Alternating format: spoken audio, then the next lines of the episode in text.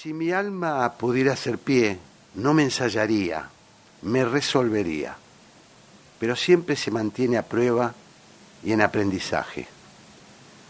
El concepto de Michel de Montaigne estuvo muy presente cuando con Santiago Kovadlov, admirador y gran estudioso de la obra del enorme pensador del siglo XVI, debatimos el título de nuestro programa. Finalmente, resignando toda pretensión de ortodoxia, nos inclinamos por bautizar el ciclo, dándole al precepto de Montaigne nuestra propia impronta, hacer pie como búsqueda, como indagación y no como camino clausurado, hacer pie como una meta, quizás de realización imposible, porque nos ensayamos, tratamos de hacer pie, aún sabiendo que si lo logramos, habríamos sucumbido en las garras del dogmatismo de las verdades reveladas. Con este afán, analizamos cada semana los hechos que nos parecen trascendentes o aquellos que, sin serlo para la mayoría, nos resultan importantes por lo que dejan traslucir. En ese sentido, el ampuloso y pretencioso discurso que la vicepresidenta brindó el viernes en Resistencia, Chaco, tiene, en mi opinión, varias definiciones que por su forma y contenido explican por qué estamos entrampados en un lodazal del que no logramos salir y no lograremos salir si no cambiamos la fórmula que nos ha arrastrado hasta acá.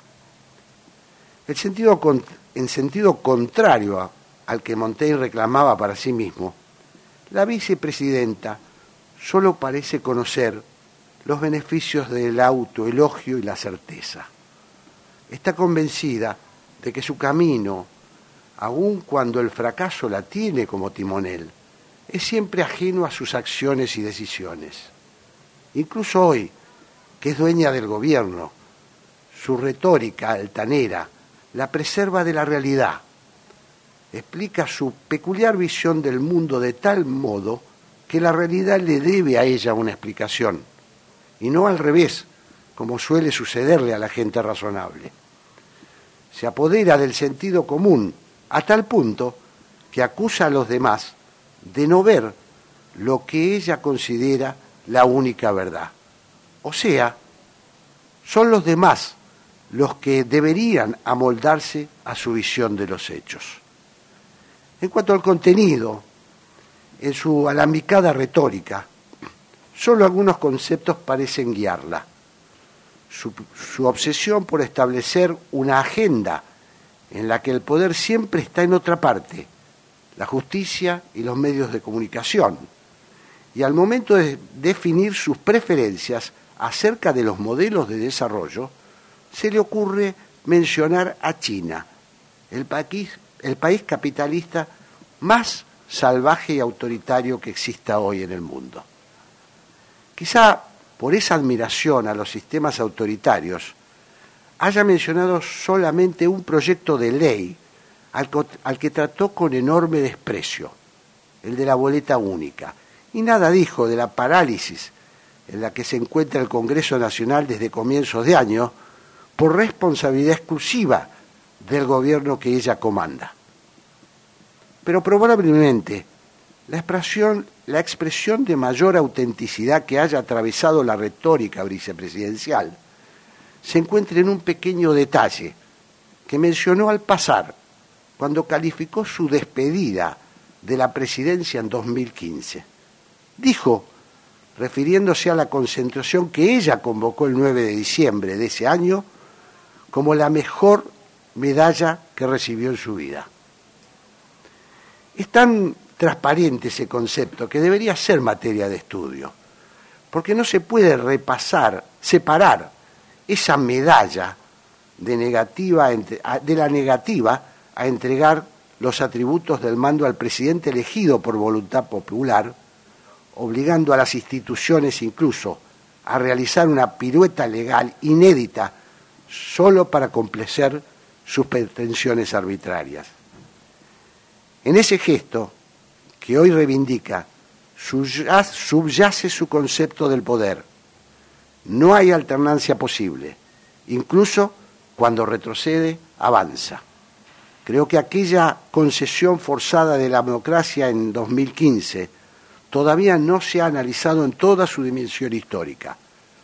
Fue esa medalla que hoy reivindica la doctora Fernández la que deja traslucir de manera incontrastable su manera de concebir el ejercicio del poder comunicato.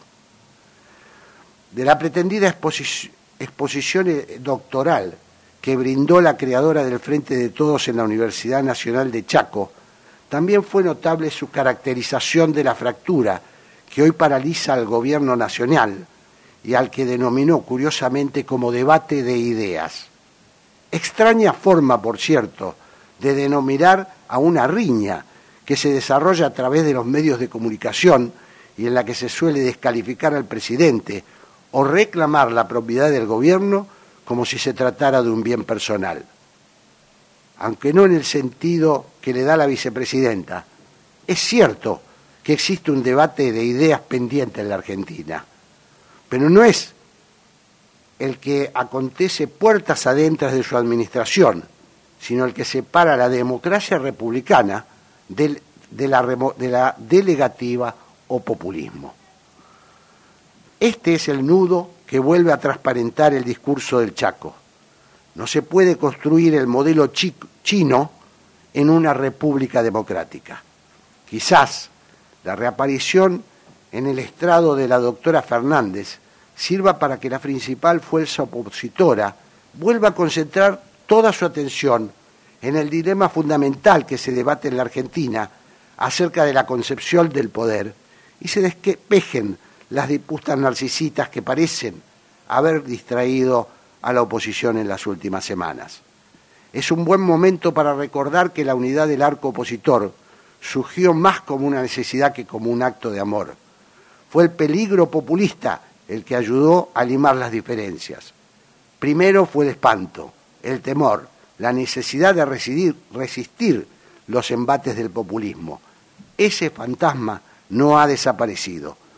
Los méritos de una coalición política no se miden ni por la generosidad ni por la bonomía de sus conductores, sino por la comprensión cabal que éstos tengan de los riesgos que asoman. Es la necesidad la que debe inhibir o limar las apetencias personales. Ese acuerdo requiere de una arquitectura que aun con las tensiones lógicas no hagan flanquear los cimientos, porque debe primar el interés superior que está en juego, la supervivencia del sistema democrático y la construcción de un proyecto de nación en el que nadie sobre. Se trata de un pacto con reglas y limitaciones autoimpuestos si si no se advierte a tiempo, el populismo u otra forma de personalismo mesiánico ocuparán nuevamente el centro de la escena y la democracia volverá a crujir. Hablar, ceder la palabra, escuchar. La 1110 presenta Haciendo Pie un programa que promueve el intercambio de ideas sin prejuicios. Haciendo pie. Todos los domingos a las 12. Jorge Sigal, por la Radio Pública de Buenos Aires.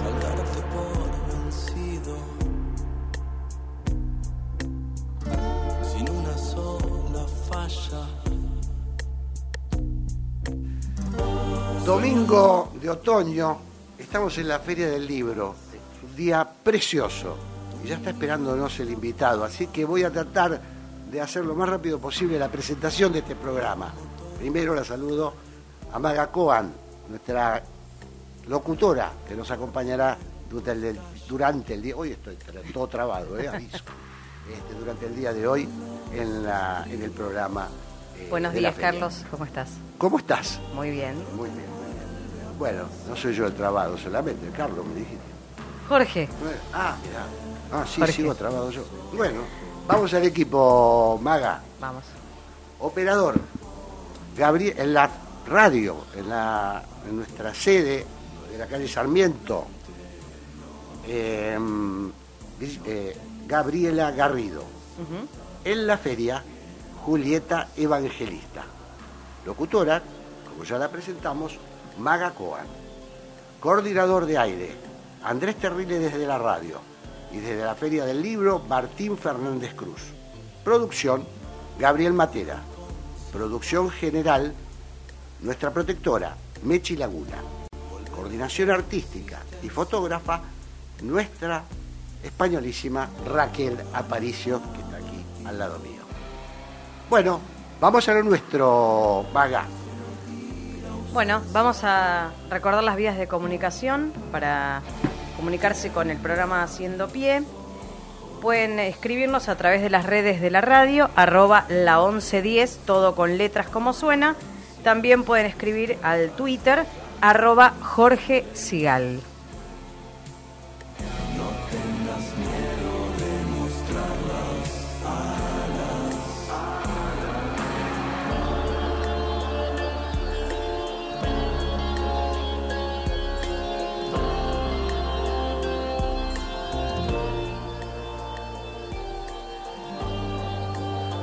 Muy bien, y como les anticipaba, ya está acá en el estudio de la Feria del Libro, muy lindo estudio, por cierto, que ha hecho la 1110 en el stand de la ciudad de Buenos Aires, el diputado nacional y académico Fernando Iglesias.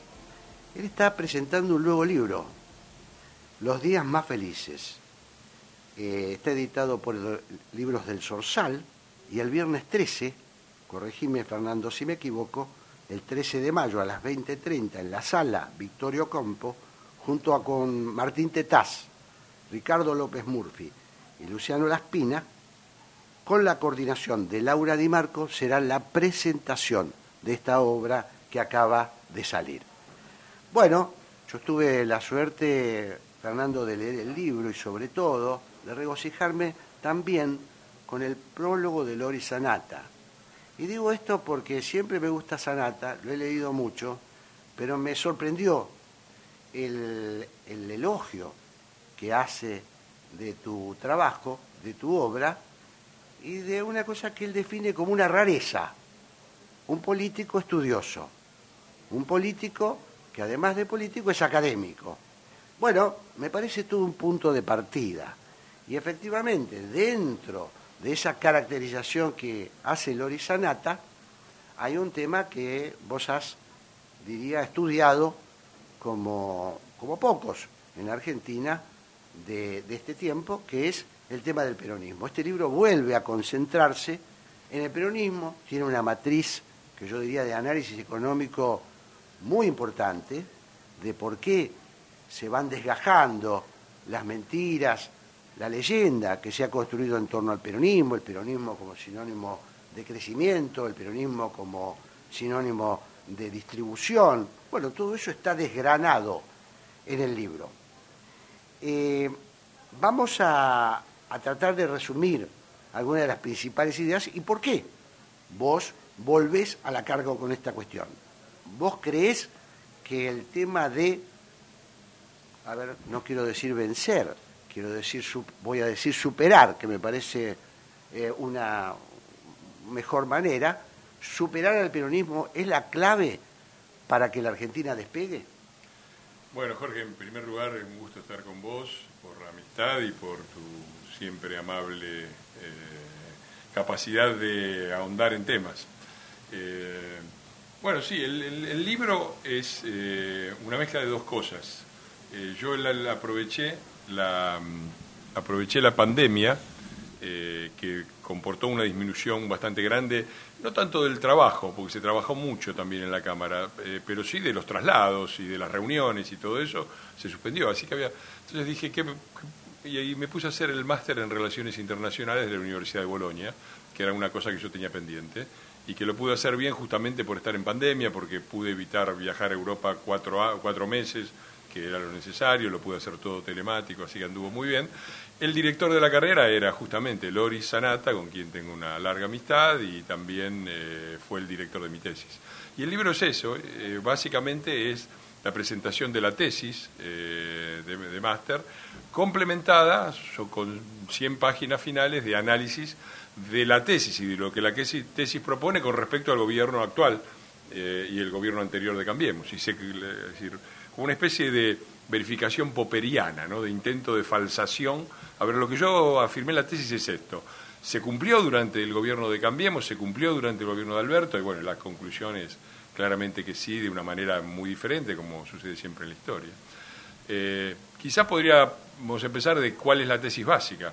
El, libro intenta responder a una pregunta que creo que nos hacemos todos. ¿Cómo es posible que el peronismo siempre terminó mal sus gobiernos, terminó siempre con un país dividido, con una crisis o con una bomba de tiempo que heredó el siguiente? Eh, ¿Cómo es posible que siempre vuelvan?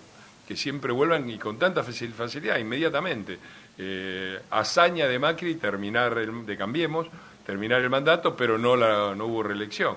Y los cambios que se hicieron fueron borrados rápidamente por este gobierno. ¿Cómo es que pasó? Y el libro tiene una tesis que es la que dice el título, Los días más felices. Es decir, todos los gobiernos peronistas, con diferencias históricas, de estrategia, hicieron siempre lo mismo. Es decir, crear dos o tres años de días más felices en los cuales toda una serie de recursos extraordinarios se volcó al consumo, eh, ya sea por el boom de la soja, por el auge de, de los commodities y los términos de intercambio comercial, por la capacidad de endeudamiento fácil después de la caída del muro de Berlín, lo que fuera, todos esos recursos, recursos que eran ocasionales y que deberían haberse volcado a la infraestructura, a la educación y al desarrollo del país, se volcaron al consumo. Y provocaron tres o cuatro años de, muy felices, donde efectivamente los salarios crecieron, hubo plena ocupación y todo eso.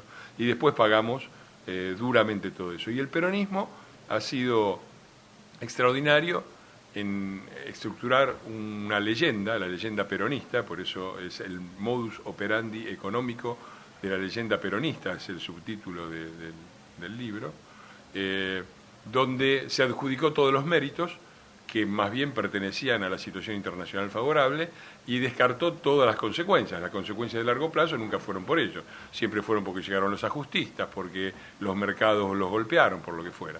Esa habilidad extraordinaria es la que todavía les permite hablar con total impunidad. Vos hablabas del discurso, de la presidenta. La, la vicepresidenta, en ejercicio, que tiene un poder, es el principal poder de la Argentina, dice las víctimas son los pobres. Las víctimas de todo esto son los pobres, digo, pero los últimos 20 años, del 2001 hasta ahora, si yo no me equivoco, pasaron 20, 21 años, gobernaron todo el tiempo ellos, 16 años, y no dejaron gobernar los otros cuatro. Y las víctimas son los pobres.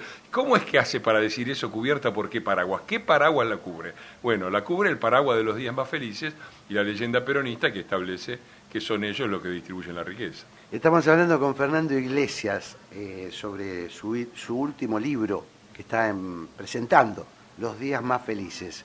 Y me pregunto, Fernando, ¿por qué la capilaridad argentina eh, es eh, muy, muy receptiva de eso que nosotros hemos llamado relato, narrativa? Bueno, eh, es cierto, este, esto que vos decís, ha habido elementos objetivos, por momentos épocas de distribución, que se pudo repartir, digamos, lo que teníamos y quedarnos por ahí sin futuro, pero se repartía. Eso tiene una explicación. Pero hay algo más. El peronismo genera devoción en muchos sectores. Y en el último tiempo ha generado devoción en un sector que parecía más exigente. Un sector que uno lo hubiera asociado con la exigencia de un cambio social, de una revolución para cambiar las estructuras de raíz. Y sin embargo, se generó una, gran, una gran pasión incluso por Cristina Fernández de Kirchner, un gran endiosamiento de la figura eh, de la presidenta. ¿Cómo, ¿Cómo se explica esto? Bueno, esto es llamativo, porque uno ve esa figura del discurso del otro día, pero reiterado, ¿no? Una figura tan pobre, tan banal, eh, tan maestra ciruela, ¿no? Un me hace acordar, había una yo estudié en el normal de Avellaneda, y teníamos una directora que era muy parecida a Cristina, y todos nos preguntábamos cómo llegó a directora de la escuela, si había muchísimas maestras más, más preparadas y gente que uno se esperaba más razonable, más racional, más articulada, y sin embargo ahí está vestida de azafata, he bromeado yo, diciendo atrocidades, eh, desvirtuando cosas, diciendo, por ejemplo, que China le debe su crecimiento a Mao, digo, aberraciones absolutas, ¿no? Aplaudidas. Eh, es, un, es un misterio, pero yo creo que tiene que ver, tiene que ver obviamente con lo emotivo y con lo religioso. Vos lo haces bien en hablar de un culto. Eso es una de las cosas que, que analiza mejor que yo eh, Lori Sanata, ese, e, ese tema. Eh, yo creo que el otro tema que era que vos me decías, ¿cómo lo logro? Yo creo que hay dos puntos que intenta discutir el libro, que es la debilidad de los argumentos de la oposición ah. y la permeabilidad de los argumentos de la oposición al peronismo, eh, la permeabilidad y la debilidad de los argumentos de la oposición al peronismo que les han permitido establecer un discurso y han hecho muchas veces que la propia oposición incorpore el discurso del peronismo.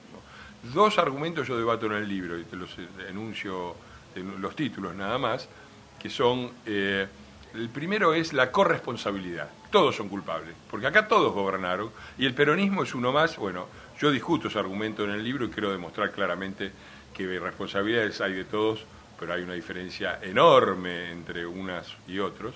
Y el otro, el otro argumento es la existencia de múltiples peronismos. No se puede hablar de peronismo porque hay muchos peronismos, no es lo mismo Menem que... Bueno, el libro también discute eso, dice, no, no, hay un solo peronismo, su modus operandi es este, la creación de días más felices a como dé lugar, y después, vemos, y después lo vamos viendo. Eso intento discutir y eso intento desarraigar de manera que de mejorar los argumentos de quienes somos opositores creo que a lo que decís, Fernando, me animo a, arriesgar, te lo pregunto en realidad, vos sos el que sabe, eh, hubo, hay un cambio en los últimos años, me parece a mí. Em, hay un cambio en qué sentido? Empieza a aparecer una mística republicana, empieza a aparecer en la calle, empiezan a aparecer en gente pública que antes se hubiera, que hubiera temido, eh, que hubiera temido aparecer, porque la otra característica de esos dogmas, de esas religiones, utilizando los términos de, Loris, es que generan temor. Temor es, bueno, estoy yo debo ser el que está fuera, eh, fuera de este, de, este, de, este, de este círculo imprescindible, por algo será eh, sin embargo, empieza a ver. Eh, ¿Lo ves así o, estoy yo este, tratando de ser optimista? No, no, no, está muy claro. Yo, creo que hay, hay, un, hay un relato kirchnerista eh, que es el, hijo dilecto, el último capítulo de la leyenda peronista, que se está rompiendo. Que se está rompiendo desde hace tiempo. Yo me siento parte activa de eso. Yo en el 2015 recuerdo, publiqué un libro cuyo título eh, enunciaba también la tesis central, es el peronismo estúpido. Es decir, el, el problema del país es el peronismo, no porque tenga que desaparecer, sino porque tiene que dejar de ser el aparato hegemónico alrededor del cual gira toda la política argentina y mientras no desaparezca en ese rol el país no tiene solución.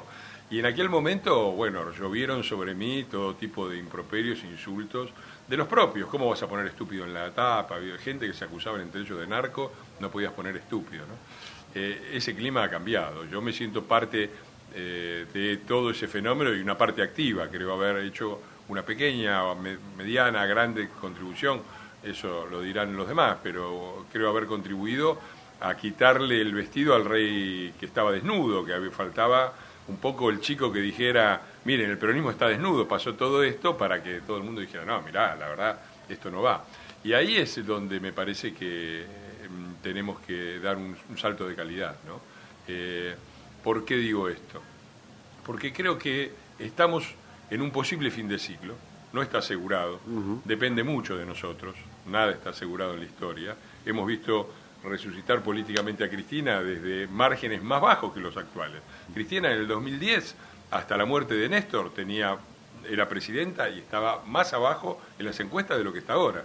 Y entre la muerte de Néstor y la victimización y el hecho de que pegó dos años de crecimiento económico por, por rebote de los commodities que alcanzaron, eh, super, la soja superó los 650, más alta inclusive que ahora, volvió, ¿no? Entonces, primero, yo creo que estamos en un posible cambio de ciclo, eh, pero yo creo que es fundamental que no sea un cambio de ciclo kirchnerista. Tiene que ser un cambio de ciclo peronista. El peronismo se tiene que hacer cargo de lo que está haciendo. Cuando vemos las divisiones de los bloques en el Senado y en diputados, comprobamos una cosa básica, que el bloque de Cristina es la minoría, la mayoría es peronista, entonces no pueden desentenderse y otra vez hacernos la gran Julio Bárbaro de decir, bueno, eh, esto no era el verdadero peronismo, ahora viene otro, votemos otro, votemos a un nuevo Alberto Fernández moderado, votemos... Y, y ese es un poquito también la, la intención de mi libro, que es decir, esto que pasó con el kirchnerismo no es nuevo, es una repetición de cosas que el peronismo ha hecho sistemáticamente, empezando por el gobierno más parecido a este y peor que este, que fue el gobierno mítico del primer Perón. Claro, me parece, Fernando, que, o entiendo también de lo que vos decís y de lo que vos estudiaste, que no se trata de vencer un partido político.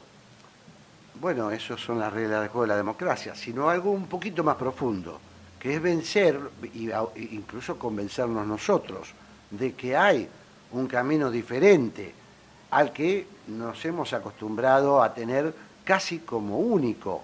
¿No? Si hay un camino diferente que no es perverso, que no es el mal, porque también se ha instalado eso en la Argentina. Lo otro es el mal. Exactamente, exactamente. El, relato, la leyenda peronista y el relato kirchnerista han sido muy eh, eficaces, no solo en establecer como sentido común la tesis de que los días más felices eh, fueron peronistas, sino la de que serán peronistas, y además de que los días más infelices fueron antiperonistas cosa que es una mentira atroz. Las dos ajustes más grandes, desde el punto, de, cuando se habla del ajuste, ¿no? de un gobierno que interviene y pega un ajustazo para enderezar una economía descarriada, los dos más grandes de la historia los hizo el peronismo, los hizo en 1975 con Rodrigo, el Rodrigazo, el Rodrigazo triplicó la pobreza en un año, triplicó la pobreza en un año el peronismo. Eh, y tardamos 17 años en volver al PBI per cápita que teníamos en 1975. Recién en 1992 lo logramos. Y el segundo fue el de Dualde, ¿no? que fue también el otro gran mega ajustazo que aumentó la pobreza 50% en un año y duplicó la indigencia, es decir, de un año para otro, los argentinos que no podían comer, que ya eran muchos en el 2001 desde la Rúa, se duplicaron con los muchachos. Entonces, ese contrarrelato de que no solo eh, los días más felices son peronistas, sino que los días más infelices son por culpa de los gorilas, también lo discuto. Y lo discuto eh, con, con datos. Eh, está instalada también la idea del fracaso económico de Cambiemos. Eh, a lo sumo, nosotros mismos decimos eso, ¿no? Muy bien en, relaciones exteriores, muy bien la política de seguridad de la Bullrich, muy bien el G20, muy bien la infraestructura Guillo Dietti, muy bien todo, pero la economía, un desastre. Bueno, yo me puse a hacer el cálculo de cómo hubiera sido, cómo habría sido la Argentina sin Cambiemos. O sea, ¿qué hubiera pasado si ganaba Scioli? Entonces, si ganaba Scioli, yo le apliqué a las variables macroeconómicas los resultados del último gobierno de Cristina. ¿ah? O cómo habría sido si no hubiera existido. Simplemente si al 2015 hubiera seguido mágicamente el 2019 y no hubiera habido la corrección macroeconómica enorme que hizo Cambiemos y que impidió un desastre. Bueno, los resultados son abrumadores. El país ya hubiera no estallado, estaríamos con o sea, con, con cifras de, de, déficit fiscal por arriba del 20%, es decir, un estallido completo. Y eso permite recategorizar el, entre comillas, fracaso de Cambiemos, que no fue un fracaso, fue un aterrizaje forzoso de un país que iba directamente al colapso, que se corrigió, que se corrigió tomando medidas macroeconómicas muy duras, no todas acertadas, no todas a tiempo, eso se puede criticar, nadie es perfecto, pero que evitaron el estallido. Interesante, Fernando, muy interesante. Eh, creo que, algunas de estas cuestiones, bueno, vos sos un gran predicador, dicho sea de paso, no pasé tu, tu Twitter, que es una especie de trinchera que tenés, eh, que es eh, Fer Iglesias, es muy fácil, creo que todo el mundo lo tiene. Así que desde ahí, bueno, eso también me parece que es una característica tuya, ¿no? Eh, veo que no desaprovechás ninguna eh, trinchera para, para, llevar adelante esta, esta obsesión. La obsesión la tiene la Argentina. Eh, sí, obsesión en el sentido de que hay un problema ahí que no lo vamos a destrabar y, y, yo me dedico con todos mis esfuerzos a tratar de hacer lo que puedo para ayudar a destrabarla. La obsesión con el peronismo lo tiene la Argentina, esta reiteración permanente, ¿no? No hay más que contar la cantidad de presidentes peronistas que hemos votado de 1983 para acá, la cantidad de tiempo que ha gobernado el peronismo, la cantidad de tiempo en que no ha dejado de gobernar el peronismo, y sin embargo, digo, hoy todavía Cristina conserva, podemos discutir, un 20, un 30%, a mí, para mí es asombroso, es asombroso, porque el nivel de destrucción, el nivel de locura de una presidenta, de una vice, perdón por el lapso, de una vicepresidenta que bombardea su propio gobierno mientras acusaba siempre a la posición de destituyente y se queja justamente de que las víctimas de su propio gobierno y de tantos años de esta política son la gente que no llega a fin de mes, es, es, y mantiene el 25-30%. Es, eh, la obsesión no la existe, pero no la tengo yo, Jorge. Lo entiendo perfectamente. Soy un obsesivo de otras, de otras este, motivaciones, así que entiendo perfectamente. Claro. Eh, bueno, Fernando Iglesias, eh, vuelvo a, contarle a los oyentes que está presentando eh, su nuevo libro. Eh, ese libro va a tener un evento, es el día, se llama Los días más felices el libro, es del Sorsal, el viernes 13 de mayo a las 20.30 en la sala Victoria Campos junto a Martín Tetas, Ricardo López Murphy, Luciano Laspina y la coordinación de Laura Di. Laura Di Marco. Así Déjame agradecerle a los tres, porque realmente son... A ver, yo no soy un economista, he estudiado bastante economía, inclusive en la carrera teníamos eh, economía y, economía internacional con grandes profesores como, como Cas, como Machinea, realmente tipos muy destacados. Eh, pero no soy un economista y me he sometido un poco al juicio del Tribunal Supremo de la economía de, mi de nuestro sector, ¿no? Porque está, creo yo, uno de los economistas más destacados del PRO, que es Luciano Laspina, eh, Martín Tetaz, radicalismo, y López Murphy, liberal, eh, espacio republicano. Un panel del que se puede decir cualquier cosa, menos que no sea calificado. Extraordinariamente calificado, y bueno, veremos qué opinión tienen. Por ahí dicen, no, todo esto, todo esto está todo mal. No creo, Fernando. Pero me honra la presencia y la, y la disponibilidad. Yo te, agradezco, te agradezco a vos. No, al contrario, ha sido un placer, te agradezco que hayas venido a la feria, este, que estemos aquí mano a mano. Generalmente este programa que surgió en pandemia lo, hemos tenido que hacer obligatoriamente por teléfono.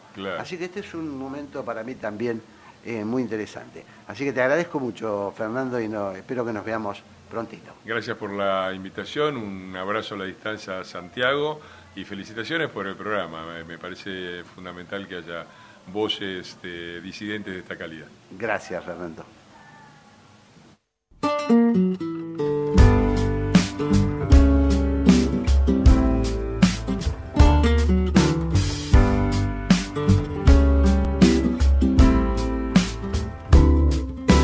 Quien no lo sepa ya lo aprenderá deprisa la vida no para, no espera, no avisa.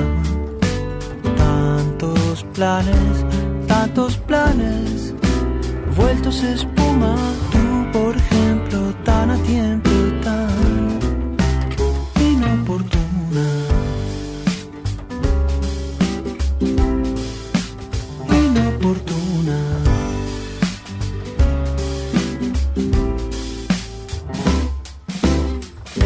más bien los días de arriar las velas. Toda señal a mi alrededor decía cautela, cuánta estrategia incumplida. Aquella noche sin luna, tú por ejemplo, tan bienvenida y tan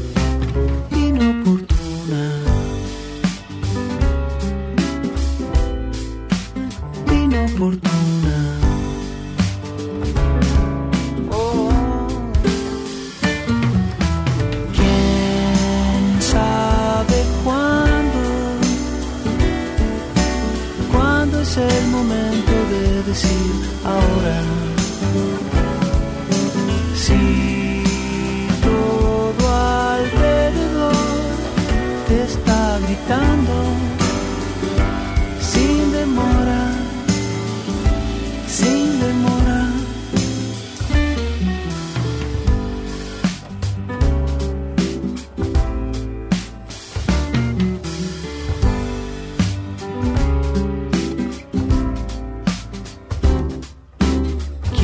Sepa ya lo aprenderá deprisa. La vida no para, no espera, no avisa. Tantos planes, tantos planes, vueltos espuma, tú por ejemplo, tan a tiempo y tan inoportuna. Oh, tan a tiempo y tan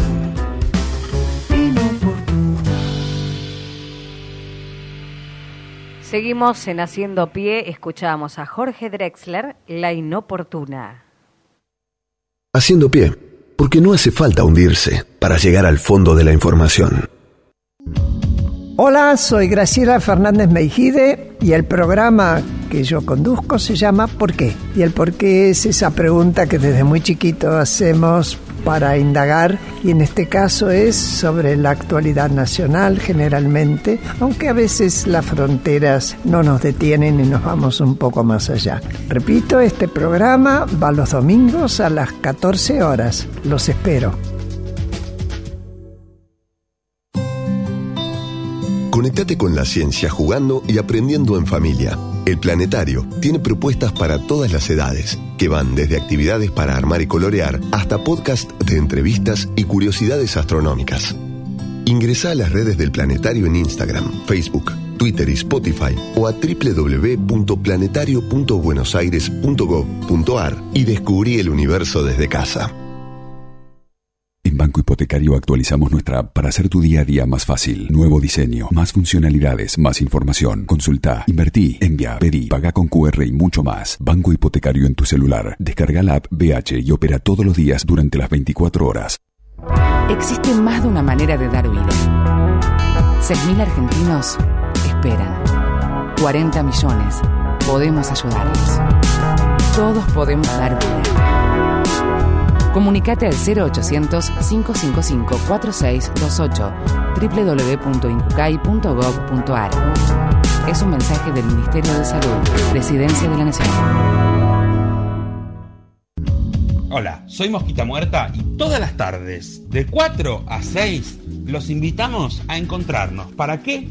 Para hablar de medios, para hablar de tele, para hablar con famosos, para hablar de rating, para hablar de todo lo que nos gusta. Una ceremonia que venimos haciendo desde hace 7 años, por si las moscas, todas las tardes desde las 4, acá en la 1110.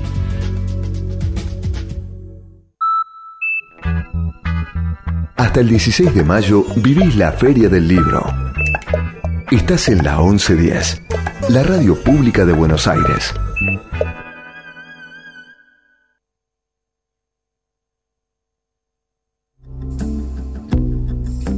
Haciendo pie, porque no hace falta hundirse para llegar al fondo de la información.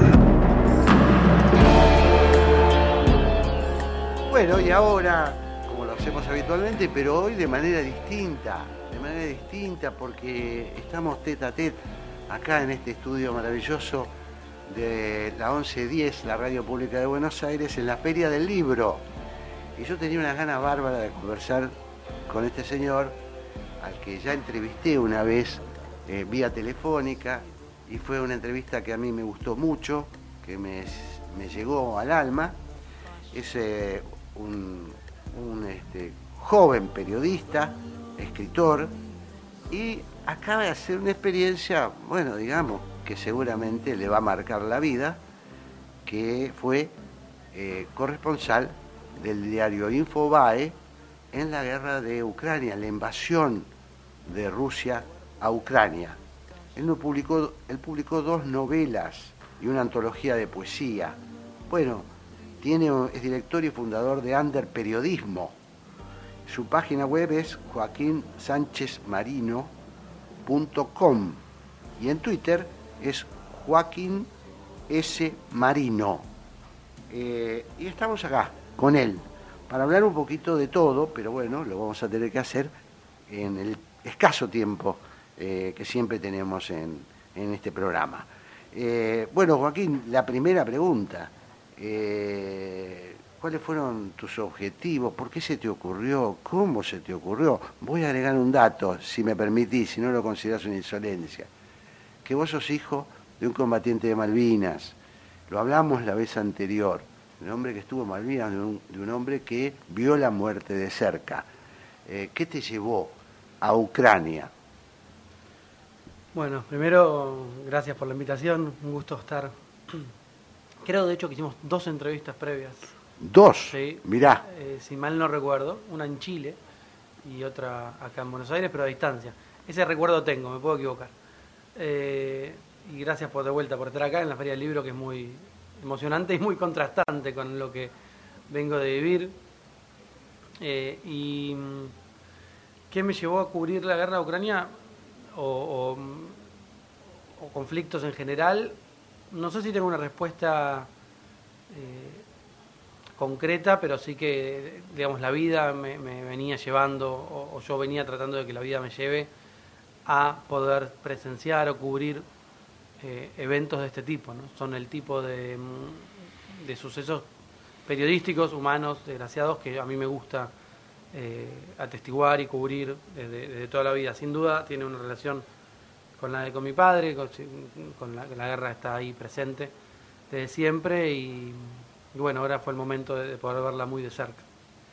Eh, en algún lugar leí, eh, espero no equivocarme, que incluso la decisión de ir como corresponsal de guerra, aclaro a los oyentes, los oyentes se imaginan, todos nos imaginamos este, lo que es ser corresponsal de guerra, pero con, cuando yo he hablado con otros que han sido corresponsales de guerra, dicen que hay una vida antes y otra vida después, por lo que se ve, por lo que se presencia, porque uno puede imaginar las cosas, pero distinto es estar en el territorio, ¿no?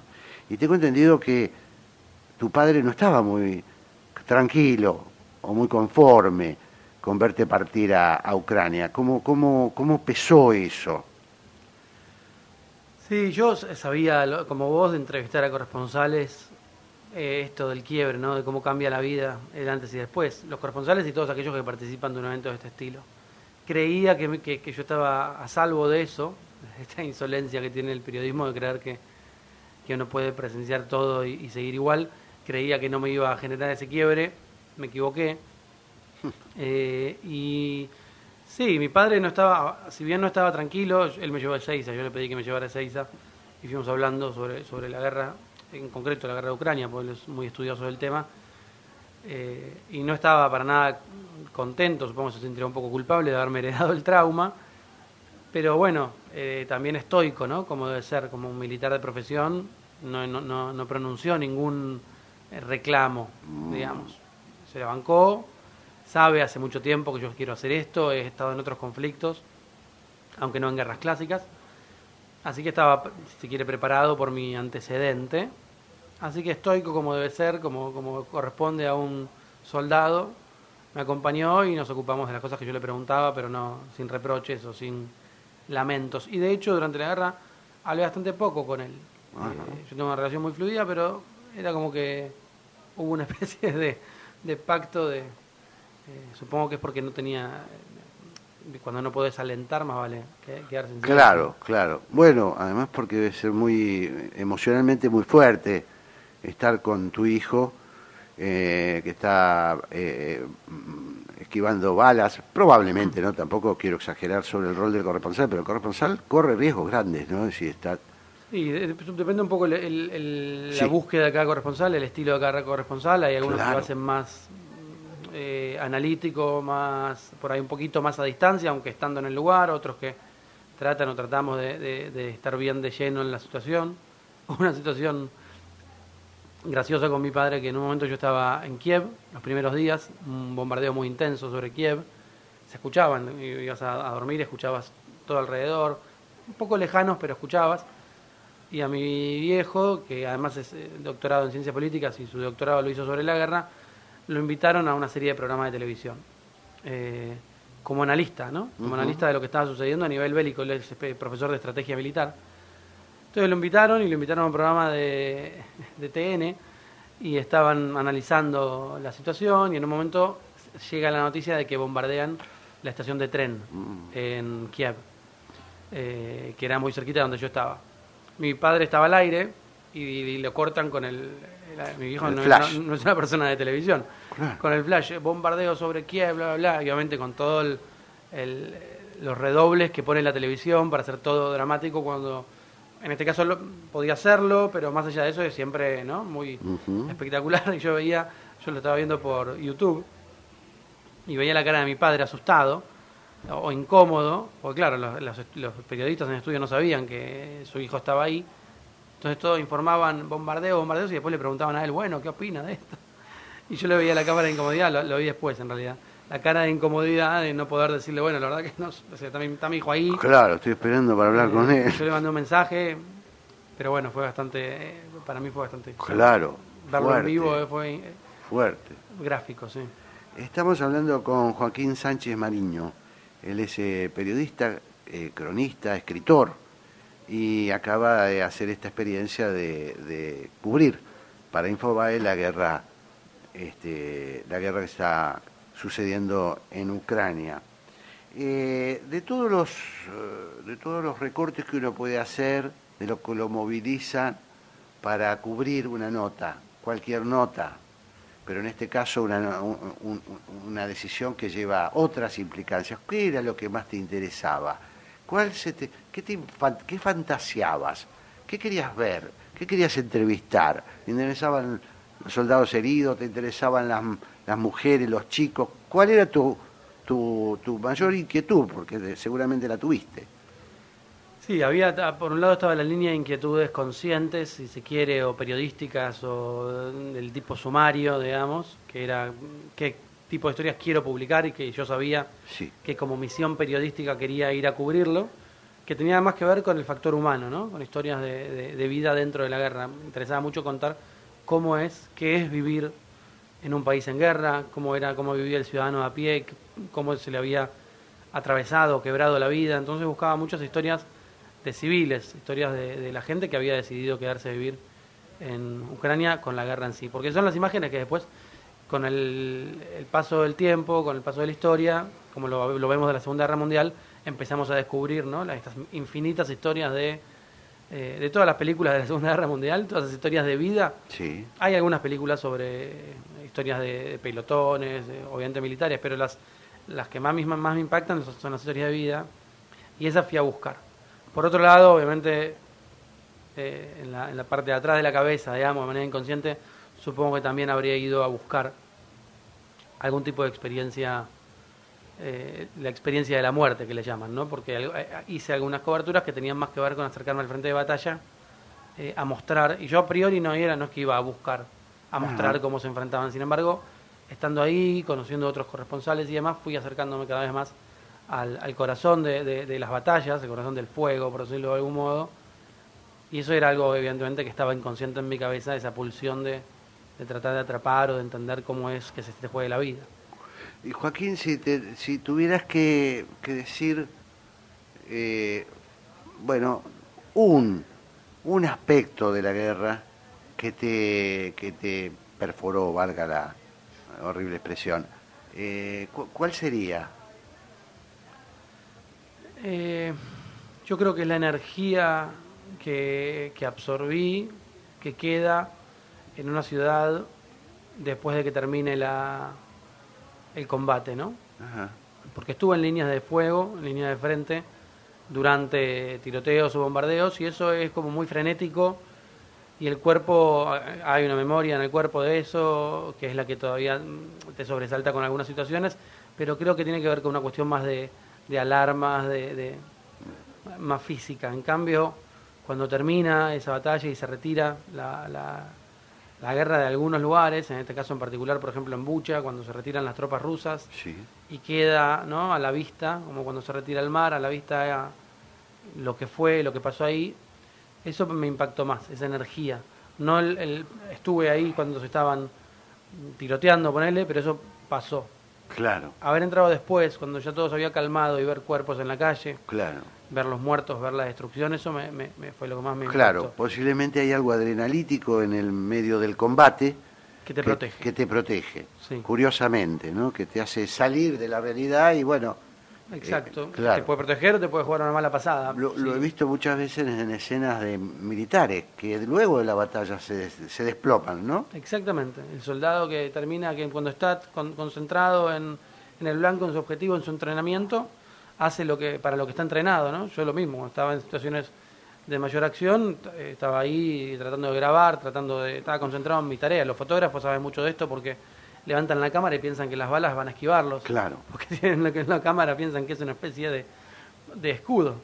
Eh, entonces en el momento uno se ocupa en su tarea. Bien, como bien recordar, los soldados termina eso y, y bueno, les cae todo el peso encima. Claro. Y eh, yendo a, a- a la, a la impresión de un observador como vos, que tiene un, bueno, que tiene una visión, una postura, supongo, sobre la guerra, eh, ¿cómo volviste en relación a los ucranianos eh, y en relación a los rusos?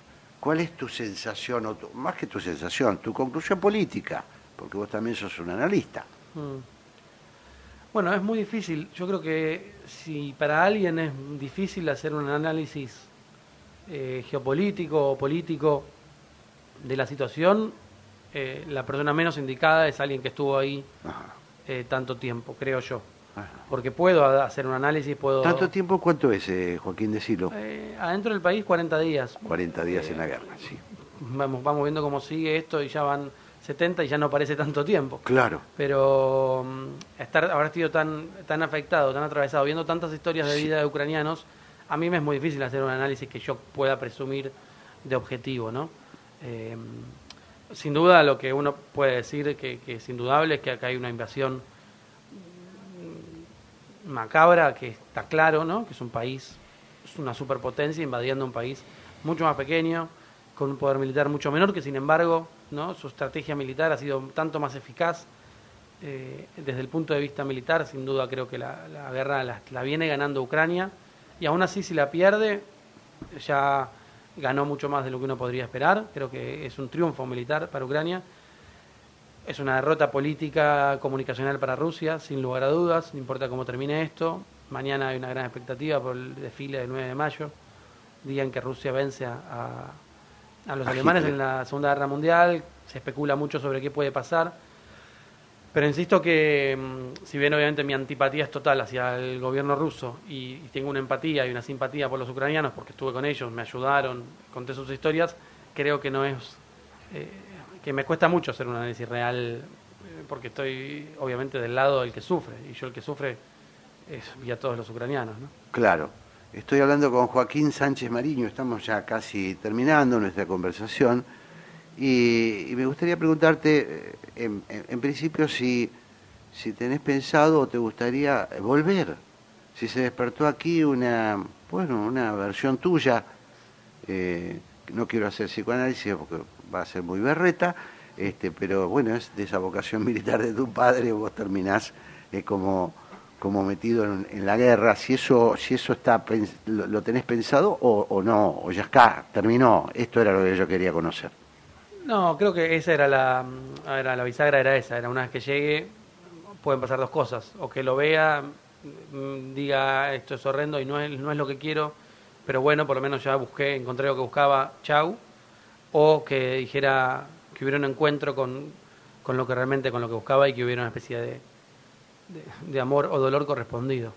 Eh, creo que se dio este segundo caso, porque no fue, siento que no fue como que encontré lo que buscaba, sino como que me encontré conmigo, ¿no? En este eh, desastre, con lo que realmente quiero, con mi vocación, lo que lo yo intuía y yo iba en búsqueda de eso porque sentía que era mi vocación y sin duda se- es algo a lo que quiero volver. En concreto Ucrania me gustaría poder volver en algún momento cuando los hechos vea que, también puedo contar algo nuevo y después de limpiar un poco eh, y después sí seguir, seguir este camino sin lugar a dudas. Es eh, mm, curioso, ¿no? Lo, bueno, me resulta muy, muy atractivo lo que decís, eh, cómo, cómo, cómo los caminos te pueden llevar a lugares eh, impensados, ¿no? Y, no puedo eh, dejar seguir, sigo asociando con... Esta, esa asociación está, digamos, está en mí, está, está, está- en algún momento, obviamente, uno rompe, va a romper ese- esa cuestión de, de- de la inercia hereditaria y, y construye su propia historia, ¿no? Siguiendo Claro. con el psicoanálisis, psicoanálisis, eh, de los que no estudiamos psicología. Pero creo que está un poco en, en eso, romper esa barrera de, la herencia y construir mi propio camino. Joaquín Sánchez Manillo, te agradezco muchísimo que hayas venido acá este, a a la Feria del Libro, esta charla mano a mano, conocernos este, físicamente, que no nos conocíamos, es, es para mí un, un alto honor. Y Muchas te deseo gracias. lo mejor. Muchas gracias, fue un placer y, y el contexto no puede ser, no puede ser mejor. Muy amable. Hasta pronto. Dialogar, empatizar, ceder, sostener, insistir, aprender, convivir. Haciendo pie. Buscando acuerdos en el disenso. Con Jorge Sigal. La 1110 en vivo desde la Feria del Libro. Transmisión especial